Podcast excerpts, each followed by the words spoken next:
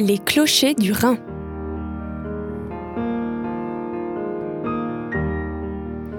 Bonjour et bienvenue dans Les Clochers du Rhin, un rendez-vous qui vous permet une immersion dans l'univers des personnes engagées dans la vie chrétienne de Strasbourg et ses environs. Aujourd'hui, nous avons le plaisir d'accueillir Siméon Baetz. Bonjour. Bonjour Jean. Siméon Baetz, vous êtes donc pasteur de l'église Vie Extraordinaire de Strasbourg. C'est une église qui se situe en plein centre de Strasbourg, euh, au niveau des Halles. Mhm. Et vous y êtes en poste depuis sa création, c'est-à-dire depuis mai. Mhm. Et pour Exact. vous situer sur le plan personnel, vous êtes fan de batterie. Exact, ouais. Toujours. La musique, ça fait partie de ma vie depuis ma jeunesse et je suis batteur. Alors, je joue d'autres instruments aussi, mais c'est mon favori, ouais. Et dans quelques minutes, vous nous proposez donc un petit temps de méditation autour des textes bibliques. Mais juste avant, et c'est devenu une tradition dans cette émission, on va chercher à mieux vous connaître avec Mhm. l'exercice des cinq dates clés. Les clochers du Rhin. Notre invité en 5 dates clés.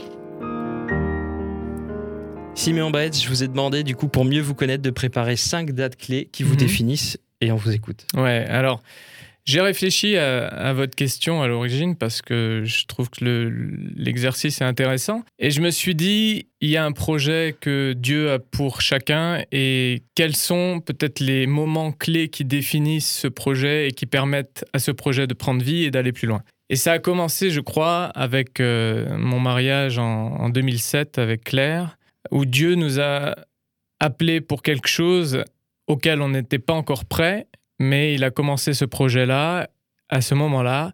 Et il a défini, c'est comme ça que je le vois en tout cas, et c'est comme ça que j'aimerais que mes auditeurs euh, entendent parler du mariage, c'est il a défini une nouvelle entité entre Claire et moi. Et je ne suis plus seul, cette date-là était importante pour moi parce qu'elle a permis de lancer un nouveau projet. C'était plus Siméon seul, c'était euh, Claire et Siméon. Et à l'époque, on s'imaginait pas ce qu'on allait encore vivre. On s'imaginait pas non plus ce qui nous attendait parce que, euh, en fait, pendant nos premières années de mariage, on, s'est vraiment endormi. On a, on a mis Dieu de côté. On, alors, on avait l'étiquette de chrétien, mais on n'avait pas du tout la vie euh, relationnelle avec Dieu que lui, veut avec nous. Et on pensait pas vraiment encore à, ce qui nous attendait, mais on entendait Dieu qui nous disait Revenez à moi, revenez à moi. Et la deuxième date clé à laquelle j'ai pensé vraiment, c'était notre réveil. On a vécu vraiment un temps de réveil euh, spirituel avec mon épouse, où euh, justement, au bord de, la rupture de notre couple, Dieu nous a rattrapés et nous a dit maintenant, revenez à moi, repentez-vous, changez. Et là, c'était un changement radical. C'était à Pâques 2012 et je m'en souviendrai toute ma vie, donc il y a 8 ans maintenant, plus de 8 ans, bientôt 9. Et là, on a fait un, vraiment un 180 degrés de toutes les choses, euh, les, peut-être les valeurs que nous étions en train de suivre, les choses vers lesquelles nous courions, ce qu'on était en train de construire et qui ne construisait pas, mais au contraire nous éloignait de Dieu. Et là, dans cette étape-là fondamentale, Dieu a commencé à justement réveiller des choses qui étaient enfouies depuis des années, des choses qui étaient perdues, des choses qui, avaient, qui étaient même mortes. Il a commencé à ressusciter. Et il a ressuscité ce rêve-là, justement, et cet appel-là pour être pasteur. Mais on ne savait pas encore euh, que ce brisement-là, que, cette, euh, que ce changement, parce que j'appelle ça vraiment un brisement, on a, on a dû changer radicalement notre position, on a dû changer radicalement la direction dans laquelle on allait. Et quand Dieu opère ça dans nos vies, il y a une vraie transformation et c'était une véritable expérience pour nous. Je, crois que Dieu n'est pas un Dieu seulement qui nous demande de croire en lui, il veut une véritable expérience avec nous, il veut entretenir une relation qui génère quelque chose dans notre vie de tous les jours. Et quand on a changé radicalement, Dieu a restauré des rêves dans nos cœurs. Dieu a restauré des projets dans nos cœurs. Dieu a instauré même des choses qu'on n'imaginait pas. Mais pour construire ça dans une relation euh, profonde avec lui, en fait, en deux ans après notre réveil, c'est-à-dire en 2014, on a découvert un cancer euh, à mon épouse, un cancer de l'ovaire. Et un des pronostics donc de l'issue de ce cancer, c'était que on ne pourrait pas avoir d'enfant. Et là, j'arrive à la, troisième euh, euh, date clé. Six mois après la fin de la chimiothérapie, mon épouse tombe enceinte. Et ça, c'est le miracle aussi que Dieu opère. Parce que quand on entre vraiment dans, dans ces projets, au début, on peut se dire, mais je suis dans le projet de Dieu et pourquoi arrive ce cancer? Pourquoi on découvre ça? On a l'impression que voilà, on, a rétabli les choses avec Dieu et c'est une question qu'on a éliminée en fait rapidement parce qu'on est tout de suite entré dans cette épreuve là avec une position ferme et cette position c'était Seigneur, on veut te dire merci non pas parce qu'on aime la maladie, mais parce qu'à travers cette épreuve, tu vas te glorifier. Tu vas montrer qui tu es. Et six mois après, on arrive, on fait, je prescris la prise de sang à Claire. On découvre qu'elle a, donc la prise de sang est positive euh, sur les bêta-HCG, c'est ce qui montre les grossesses, mais ça peut montrer d'autres choses aussi. Mais par la foi, on a dit non, c'est une grossesse. On va chez le gynéco, il pose la sonde d'échographie et il voit déjà le, le, petit bébé avec son activité cardiaque. Et là, un gynéco auquel on avait déjà parlé de Dieu, mais qui, qui refusait un peu d'entendre, il dit Ok, je veux bien le dire, c'est un miracle. Et on a dit Attendez, c'est le premier. On croit que Dieu va en faire d'autres. Et on a prié aussi pour euh, notre deuxième enfant parce qu'on on savait que c'était un défi. Et plusieurs autour de nous disaient, écoutez, vous en avez déjà un, euh, ben, soyez reconnaissants déjà pour euh, celui-là, et c'est déjà un miracle. On a dit, non, non, attendez, nous, ce qu'on veut, c'est une vraie fratrie. On en veut quatre, et c'est le début. Et puis, le deuxième a tardé un peu à venir, et il venait pas. Et on se disait, mais euh, qu'est-ce qu'on doit faire? Et là, Dieu m'a vraiment convaincu d'une chose, on peut déclencher le miracle. Dieu nous appelle à prendre une position pour déclencher le miracle. Et j'ai eu cette conviction dans mon cœur, j'ai entendu cette voix de Dieu qui me disait, chaque grossesse sera un miracle. Chaque bébé sera un miracle pour vous. Et donc j'ai dit, ok, ça vient pas, maintenant il faut que j'aille déclencher le miracle. Et un jour, mon épouse faisait la sieste et j'ai pris ma fille, donc Éléonore, la première, et j'ai dit, viens, on va acheter les habits du bébé. Elle avait deux ans je l'ai mis dans la poussette et euh, on est allé acheter des habits. Alors j'ai acheté n'importe quoi. J'ai pris du trois semaines, du six mois, je sais pas, j'ai pris ce qui me plaisait. Et j'arrive à la caisse et elle me dit Alors, je dois vous féliciter, euh, il y a une nouvelle grossesse. Je dis Non, pas encore. Ah bon? Mais elle arrive. J'ai dit Vous voyez, ce, mon enfant qui est là, Éléonore, c'est déjà un miracle. Et là, je suis en train de déclencher le miracle. Elle était là. Ah, waouh, mais vous avez raison. Et le cycle d'après, mon épouse était enceinte. Ce que je veux dire par là, c'est que c'est possible avec Dieu. C'est possible. Et donc, on a déjà notre deuxième fille. Et aujourd'hui, mon épouse est encore enceinte. Et je vous assure que les, les, gynécos sont stupéfaits à chaque fois. Ils se disent, mais vous prenez des risques et tout ça, parce qu'elle elle est toujours surveillée euh, médicalement, mais on est confiant. Dieu a donné des promesses. Il a inscrit ses promesses dans notre cœur, non pas juste comme, comme une idée, mais comme une conviction.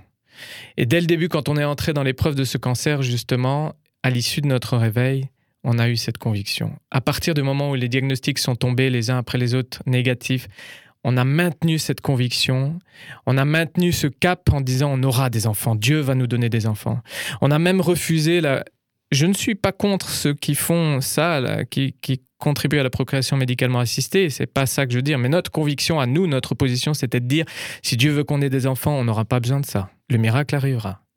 La dernière date, la cinquième, c'était vraiment l'accomplissement de toutes ces années où Dieu a travaillé notre cœur, nous a préparés.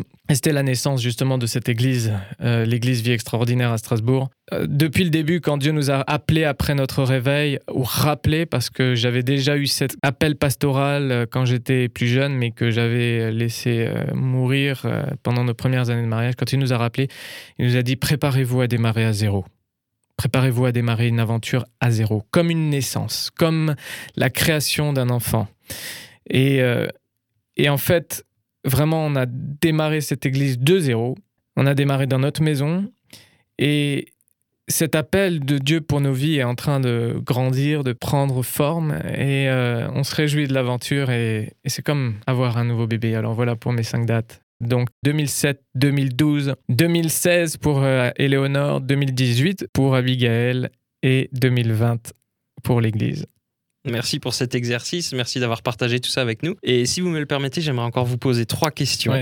Euh, qu'est-ce qui vous a donné l'envie euh, de devenir pasteur? Ouais. Quand j'ai vu cette question, j'ai dit c'est marrant parce que je crois que ça peut pas être une envie. si vous voulez, je pense que quand Dieu nous a rappelés après notre réveil, j'ai compris qu'il nous appelait à être pasteur. Et j'ai dit non, non, Seigneur. Pendant un an, j'ai lutté. J'ai dit non, il faut être fou pour faire ça, et particulièrement en France. Euh, tu vois le défi, tu vois comme il souffre, Seigneur. C'est non. Je, je dis, je, je, je, suis dans mes études de médecine et je, non, Seigneur, c'est, j'ai pas l'équipement, je suis pas prêt pour ça. Et Dieu a vraiment appelé, appelé, appelé, appelé. Parce que ça peut pas naître d'une envie. C'est pas, c'est un appel.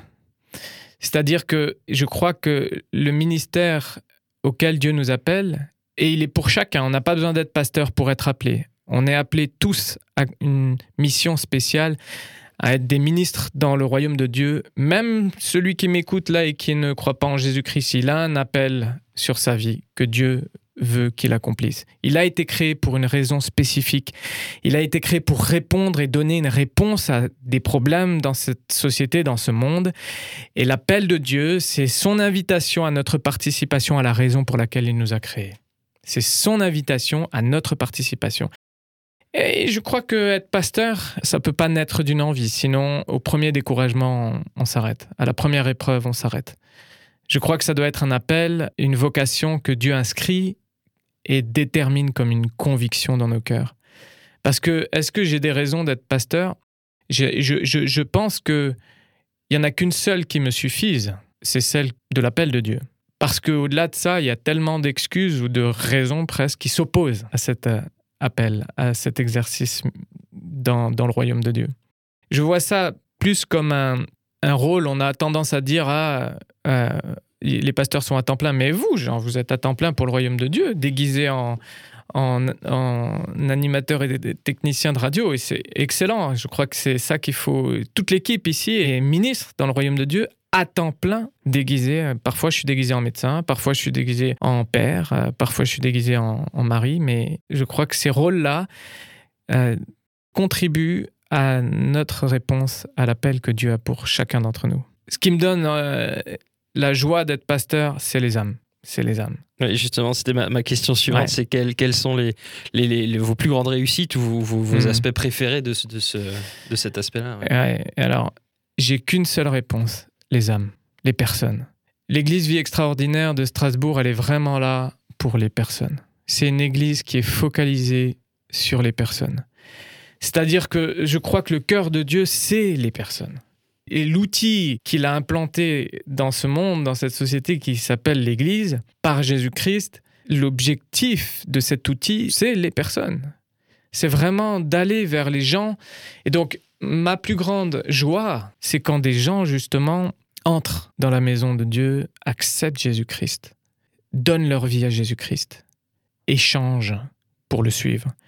Quand justement ils progressent, qu'ils avancent. Et je vous assure que moi, j'aime tout donner pour les âmes. C'est le, prix à payer n'a pas de montant, il n'y a pas de valeur, il n'y a pas d'estimation possible. Je crois qu'on doit être prêt à tout donner et, et j'ai déjà vu Dieu répondre quand on fait ça, répondre à notre place, répondre à nos limites pour justement qu'on puisse dépasser nos limites. Moi, je me souviens, on s'est battu parfois pour des couples, pour la survie de couples. Alors que le lendemain, je passais des examens. Euh, mais même si c'est difficile au moment, avec foi, on peut dire mais Dieu va, va, va pourvoir là. Dieu va pourvoir. Dieu comble. Et c'est encore comme ça aujourd'hui. Je, je, je, les défis sont tellement énormes devant nous. Je suis en train tout juste de terminer ma thèse. Mais je ne néglige pas l'œuvre dans le royaume et l'œuvre pour les âmes parce que je sais que Dieu a toujours répondu et que ça, c'est ma priorité. C'est-à-dire que je sais que Dieu répond à tout le reste. Il prend soin de moi. Il prend soin de ma famille. Et on y arrive. Et on y est toujours arrivé. Et on va y arriver. Alors voilà, ça, ma plus grande réussite, ma plus grande joie, c'est de voir des âmes qui sont, qui sont sauvées, qui, sont, qui entrent dans le projet de Dieu et qui accomplissent ce pourquoi Dieu les a créés. Et une dernière question avant de passer hmm. à la suite. Quels sont les moments les plus difficiles ou vos plus grosses difficultés euh, en, tant que pasteur? Je crois que, en fait, les moments les, plus difficiles en tant que pasteur, c'est justement les souffrances qui sont générées dans les relations. Vous savez, parfois, un sujet de prière devient une réponse.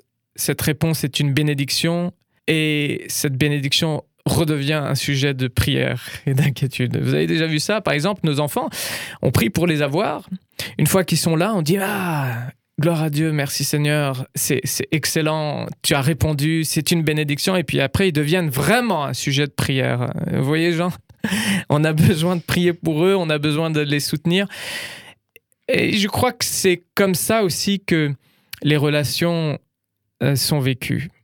Tous les rôles que Dieu nous a donnés sur Terre, et même si on ne le reconnaît pas comme notre Dieu, tous ces rôles-là sont faits de relations l'homme a été taillé pour être en relation. Et dans ces relations, parfois, il y a des souffrances, des douleurs qui naissent. Peu importe l'origine de la souffrance, mais c'est ça la plus grande difficulté.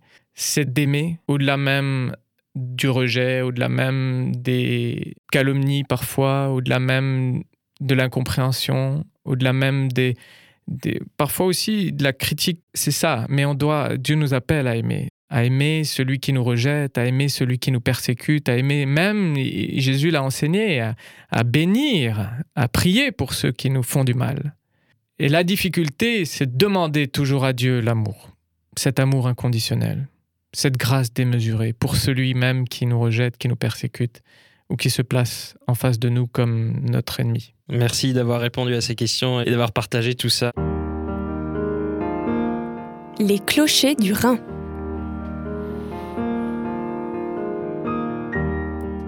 Les Clochers du Rhin, c'est l'émission qui vous permet de découvrir le quotidien des acteurs de la vie chrétienne de notre région. Aujourd'hui, nous avons Siméon Baetz. Vous êtes donc pasteur de l'église Vie Extraordinaire de Strasbourg et mhm. vous avez préparé pour nous un temps de méditation autour des textes de la Bible. Je vais faire court parce que je crois que c'est important d'être euh, incisif et direct.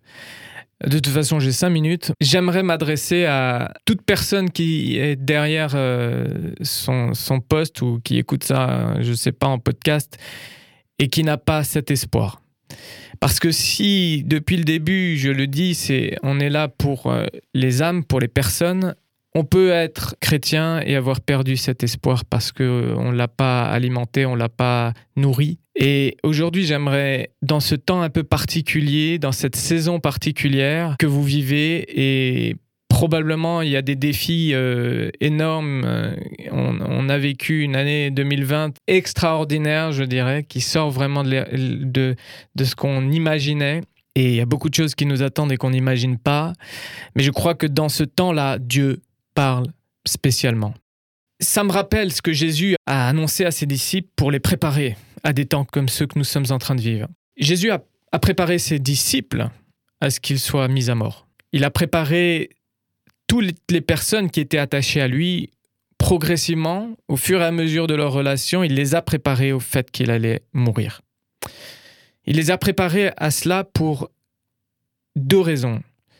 C'est qu'ils puissent croire en ce qu'il a dit au moment où il mourrait, parce qu'il ne s'est pas arrêté à sa mort, il s'est arrêté, il est allé au-delà, il est allé jusqu'à la promesse qui suivrait, qui est sa résurrection, et les promesses qui sont rattachées à sa résurrection.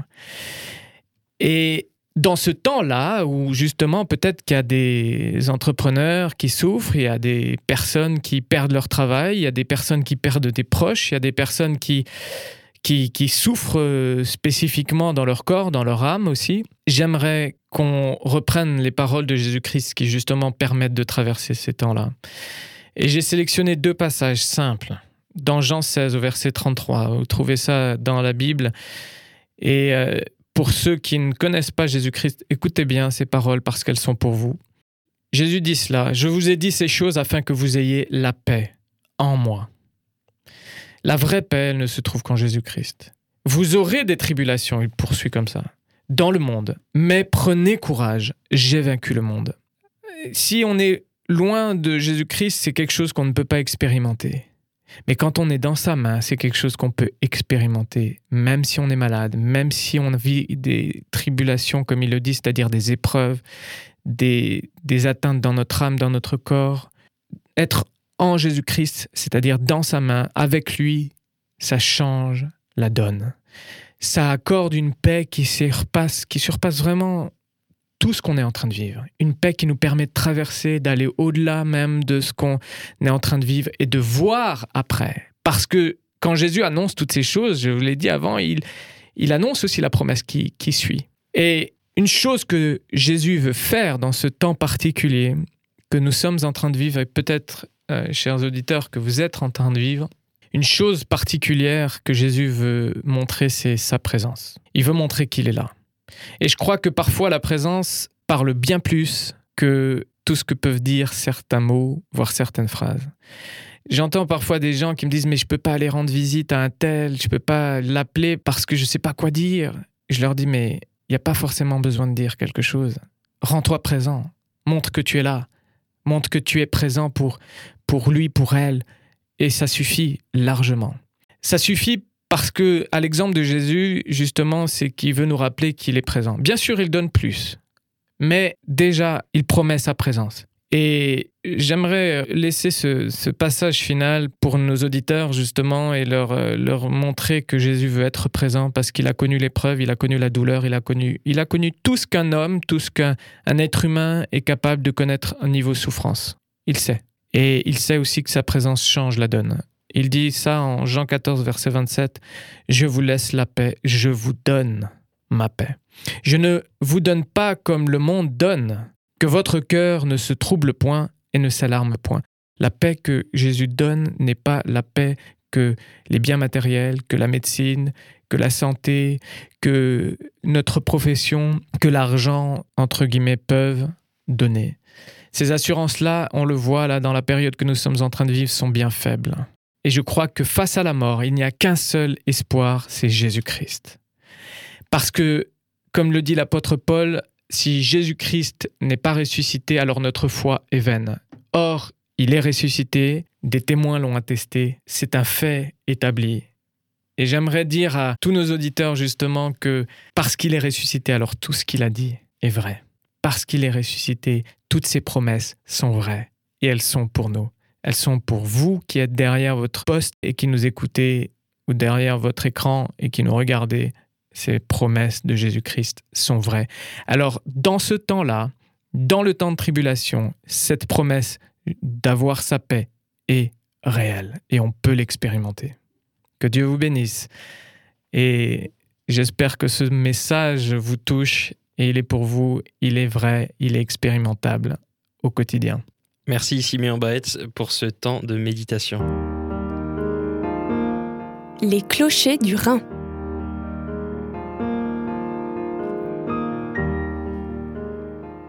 Nous l'avons rapidement évoqué euh, au début de cette émission. Vous êtes donc pasteur de l'église Vie Extraordinaire de Strasbourg, qui se mhm. situe en, plein cœur de Strasbourg. Vous pouvez peut-être nous parler un peu de cette église, de, de, sa vision et de son avenir? La vision, euh, elle est simple, elle se décline en, 4G. Alors, je sais qu'on vient de passer à la 5G, mais nous, c'est quatre axes, vraiment quatre mots qui définissent la vision que Dieu nous a donnée, parce que cette vision, elle est née au creuset de de nos épreuves, mais aussi de ce que nous vivons avec Dieu. Et cette vision est simple, c'est gagner, guider, grandir et générer. Gagner, guider, grandir et générer. Gagner, aller gagner les âmes, les gens qui justement ne connaissent pas Jésus-Christ, qui n'ont pas cette paix, qui n'ont pas cet espoir, qui n'ont pas cette joie, qui n'ont pas justement bénéficié de cet amour inconditionnel, de cette grâce. Et dans cela, on a vraiment trois manières d'aborder les gens. On aime les gens inconditionnellement. On a une vision de grâce démesurée et on croit dans les gens. Et ça, j'ai appris ça avec euh, Pasteur Tarcisio à Colmar. Et j'aimerais simplement lui euh, rendre hommage aussi parce qu'on a appris ça avec lui. Aimer les gens inconditionnellement, avoir une grâce démesurée et croire dans les gens. Et ça, c'est la manière dont on approche les gens pour les gagner à Jésus-Christ. Guidé pour amener les gens, justement, une fois qu'ils ont saisi la main de Jésus-Christ, pour les amener dans ce que Dieu euh, a prévu pour eux, dans la relation qu'il a avec chacun personnellement. La relation que qu'on a avec euh, Jésus, c'est pas juste euh, des pensées, une idée, c'est quelque chose qui se vit au quotidien. Mais pour ça, on apprend. On apprend à, à, entrer en relation avec d'autres personnes, et bien de la même manière, on apprend à entrer en relation avec Dieu. Et le rôle de l'Église là-dedans, notre rôle en tant que pasteur, c'est de guider les gens pour qu'ils vivent une relation personnelle, vivent une expérience personnelle avec Jésus-Christ, pour ensuite grandir. Pourquoi grandir? Alors grandir, c'est la, manière de, de, grandir, c'est d'être nourri, d'être équipé justement, de mais pas pour, euh, je dis grandissons mais ne grossissons pas, ça c'est le médecin qui dit ça, mais c'est pareil je crois pour la vie spirituelle, c'est-à-dire que quand on est équipé au fur et à mesure qu'on est nourri, on peut amener des choses à ceux qui sont autour de nous. Et je dis toujours, la bénédiction, elle ne reste bénédiction, c'est-à-dire le bien que Dieu nous fait ne reste bien que, que si il est partagé, que s'il passe à travers nous, s'il s'arrête à, à, nous, tout ce que Dieu nous donne, tout le bien que Dieu fait dans nos vies, s'il s'arrête à nous, alors il n'est plus une bénédiction, il est une capitalisation, mais ce n'est pas ce que Dieu nous demande. Dieu ne nous demande pas de capitaliser, au contraire, il nous demande de d'aimer et donner. Comme il le dit dans Jean 3,16, car Dieu a tant aimé le monde qu'il a donné son Fils unique. Et je crois que c'est ça les deux maîtres mots, grandir. Pourquoi? Pour aimer et donner. Parce qu'à la fin, l'objectif, c'est que chacun puisse faire ça, gagner, guider, grandir et générer. Générer, c'est justement faire des disciples. C'est que chacun soit capable de faire des disciples. C'est pas seulement les pasteurs, c'est pas seulement les évangélistes, c'est pas seulement les, les, les, personnes qu'on étiquette comme ça qui ont cette responsabilité de faire des disciples. C'est chaque disciple de Jésus-Christ est appelé à faire des disciples. Alors, on aime se dire que quand euh, justement on, grandit et qu'on est dans la capacité d'aimer et donner, alors naturellement on va faire des disciples. Naturellement, chacun dans le rôle spécifique que Dieu a prévu pour lui, chacun dans son appel. Et pour l'Église Vie Extraordinaire de Strasbourg, Dieu nous a donné, en, tant que couple pastoral à mon épouse et moi, une vision sous quatre axes d'action. Ça, c'est les quatre axes euh, généraux, dont gagner, guider, grandir et générer, mais il y a quatre axes d'action pratique. Et tous partent de l'Église, tous naissent de l'Église, tous sont rattachés à l'Église. Vraiment, il y a les, les quatre axes d'action on veut qu'ils se projettent vers la société, dans la société, dans la cité, dans la ville où Dieu nous a placés. On croit que cette vision, gagner, guider, grandir et générer, elle est pour une ville, pour un environnement, pour, une, pour un lieu et pour une population, pour euh, là où Dieu nous a placés et pour un temps donné. Et dans ce temps-là, ces quatre axes d'action sont vraiment destinés à aller accomplir cette vision de gagner, guider, grandir et générer. Vous avez vu comme ça, le flow est bon, hein, gagner, guider, grandir, régénérer. J'ai dit qu'un jour on fera, on fera une, on fera une, chanson euh, là-dessus, euh, gagner, guider, grandir, régénérer. Et en fait, ces quatre axes sont simples. Ils sont saisissables par n'importe qui, chrétien ou non chrétien. Mais l'objectif, c'est de que l'Église soutienne, promeuve ces quatre axes. L'Église vie extraordinaire de Strasbourg, j'entends. Le premier, c'est vraiment une œuvre sociale c'est d'œuvrer dans la société pour prendre soin des gens, dans tous les domaines. Alors, c'est sûr que c'est peut-être mon côté euh, pasteur et médecin qui, parle, mais je crois que c'est la mission de l'Église. Euh, Dieu a préparé par avance des bonnes œuvres pour ses enfants, et ces bonnes œuvres-là doivent témoigner, parler de notre foi. Elles doivent montrer en qui nous croyons, comment nous croyons en Jésus-Christ. Et aimer et donner, c'est ça. Le deuxième axe, c'est vraiment le mouvement d'évangélisation, c'est d'entrer dans la ville avec cette audace-là pour aller gagner les âmes. Cette audace qu'avait un, Philippe. Et je crois qu'il y a des gens qui ont cet appel d'évangéliste et que l'Église doit soutenir pour aller gagner des âmes. Le troisième euh, axe, c'est vraiment de développer justement notre euh, l'équipement pour euh, les disciples. Je rends grâce à Dieu pour tout ce qui se fait déjà en France. Mais j'aime aussi me dire qu'on doit apporter notre pierre à l'édifice pour équiper les disciples de Jésus-Christ pour être efficaces. Et pour moi qui ai une formation, euh, j'ai fait une formation théologique en Suisse, mais j'ai surtout suivi énormément de formations en Angleterre et aux États-Unis. Ma formation, elle est bien plus anglo-saxonne que francophone. Et je crois qu'on peut encore progresser là-dedans. Peut-être qu'on se dit, mais on a déjà des outils. Amen, c'est très bien. Continuons ces outils, progressons, mais on peut aller plus loin. Et ça, c'est un des axes que nous aimerions et nous voulons développer avec euh, l'Église Vie Extraordinaire de Strasbourg. Et le dernier axe, c'est vraiment de soutenir l'entreprise. Je pense que ça, c'est un axe que Dieu nous a donné, un axe de travail, parce que je crois qu'il y a des rêves enfouis euh, et Dieu veut utiliser l'entreprise pour le bien de la ville. Il dit dans Jérémie, euh, justement, il dit travaillez au bien de la ville où vous avez été exilé. Et le peuple est à ce moment-là euh, en Babylone. Il n'est même pas chez lui. Mais Dieu leur dit travaillez au bien de la ville parce que de son bien dépend le vôtre. Et en fait, les entrepreneurs sont des forces de soutien d'une ville, mais aussi du royaume de Dieu. Et on doit vraiment œuvrer pour que les rêves qui sont là, qui sont peut-être masqués, qui sont peut-être couverts par la peur, soient développés, soient encouragés, soient équipés, soient aussi financés, soient soutenus. Et pas seulement pour lancer le projet et dire maintenant débrouille-toi, non, pour que ce projet soit animé par la foi, avec la persévérance, avec toutes les qualités qui doivent euh, justement constituer le caractère d'un entrepreneur. Et ça, l'Église a un rôle aussi à jouer là-dedans.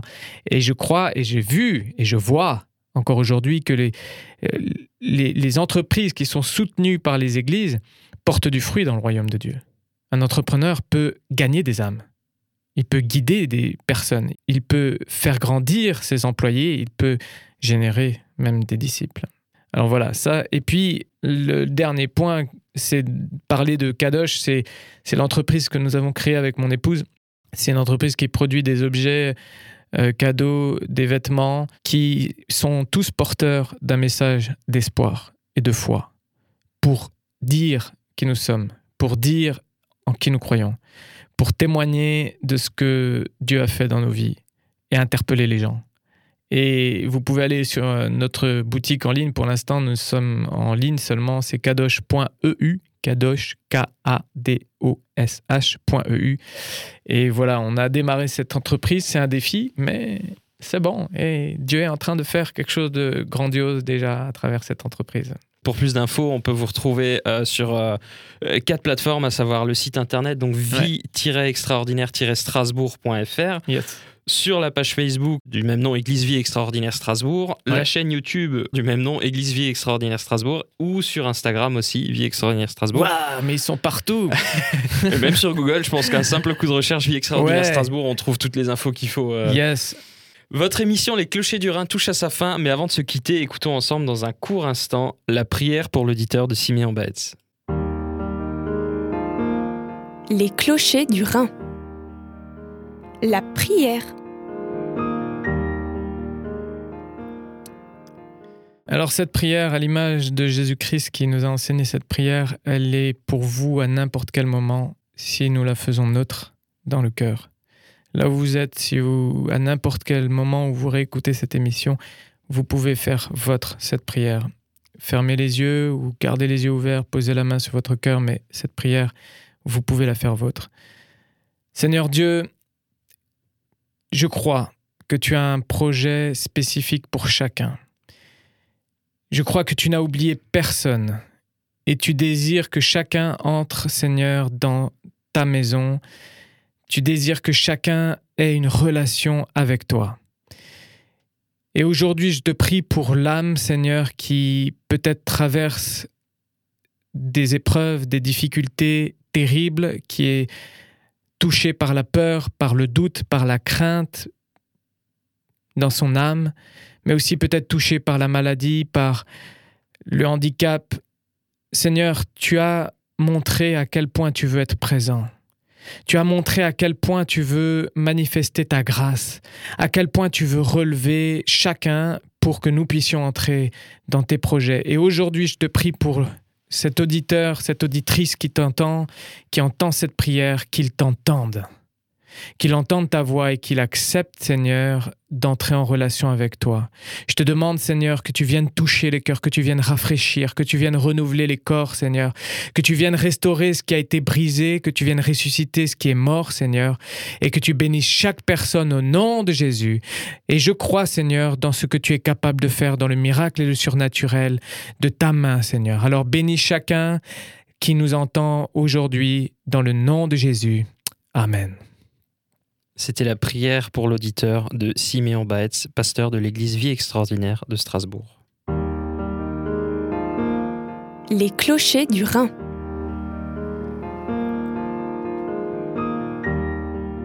Merci beaucoup, Simeon Betz, d'avoir été avec nous. Merci à vous, Jean. Merci d'avoir accepté cette invitation et d'avoir participé à ce rendez-vous.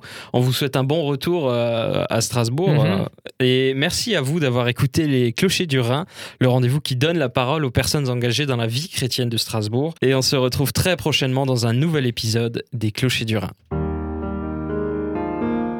Les clochers du Rhin.